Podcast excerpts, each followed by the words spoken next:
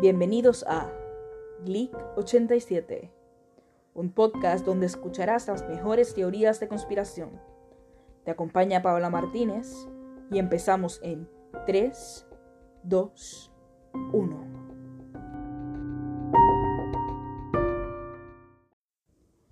En física, un agujero de gusano, también conocido como puente de Einstein-Rosen, es una hipotética característica topológica de un espacio y tiempo, descrita en las ecuaciones de la relatividad general, que esencialmente consisten en un atajo a través del espacio y tiempo.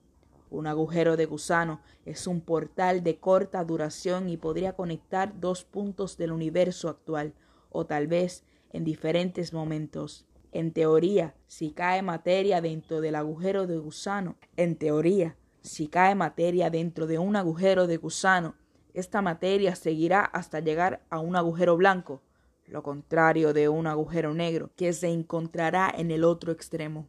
Desde los años 30, algunos físicos teóricos proponen la existencia de los agujeros de gusano, agujeros blancos o puentes de Einstein-Rosen. El agujero de gusano es un fruto matemático de las ecuaciones de la relatividad general que se comportan como si el inverso de los agujeros negros, es decir, como emisores de energía, nunca se han podido detectar y se ignora si realmente es posible que existan durante algo más que un instante, porque las condiciones necesarias para ello retan los límites de la física que conocemos. Aunque ahora un equipo de investigadores de la Universidad Buffalo y de Yangzhou ha publicado un artículo en Physical Review D en el que han discutido un método que, según sostienen, permitirá detectar agujeros de gusano de la Vía Láctea. Además, una cosa es detectar estas perturbaciones y otra muy diferente que una nave pueda atravesar un agujero de gusano. Tokovich ha dicho que incluso si un agujero de gusano es atravesable, tenía una nave podrá pasar muy probablemente. Básicamente, para ello sería necesaria una fuente de energía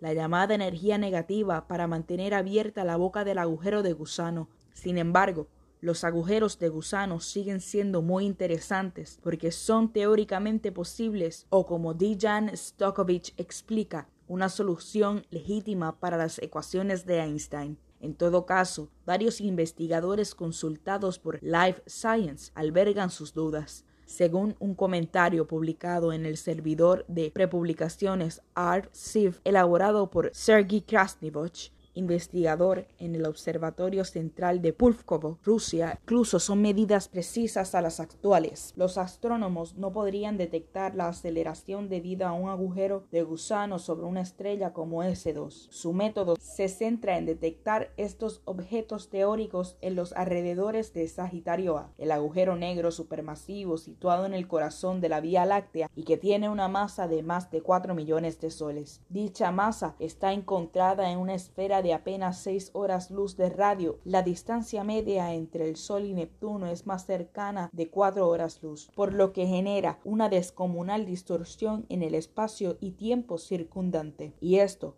precisamente lo que los científicos están interesados en buscar. Tal como han explicado en un comunicado, las grandes masas son como profundos pozos en el espacio y tiempo. A través del efecto de lente gravitacional, por ejemplo, son capaces de desviar la luz y desplazar la imagen que veríamos detrás de ellas, como si fueran una lupa distorsionando letras escritas en un mapa. En el caso de los agujeros de gusano podría pasar algo similar, dado que se conectan dos puntos del espacio y tiempo estos científicos creen que podríamos detectar la influencia gravitacional de cosas que sencillamente no están ahí, pero cuya gravedad cruza estos supuestos túneles espaciotemporales. De hecho, creen que se podría detectar estas perturbaciones analizando los movimientos y las velocidades de las estrellas que orbitan en el entorno de Sagitario A. ¿Puede un ser humano atravesar un agujero de gusano? Un equipo de investigadores de la Universidad de California ha, publicado un estudio en la entrevista Classical and Quantum Gravity, en la que proponen la idea de que un agujero de gusano podría permanecer abierto en el tiempo suficiente como para que un ser humano lo atraviese, algo que hasta ahora se consideraba imposible, informaba ABC.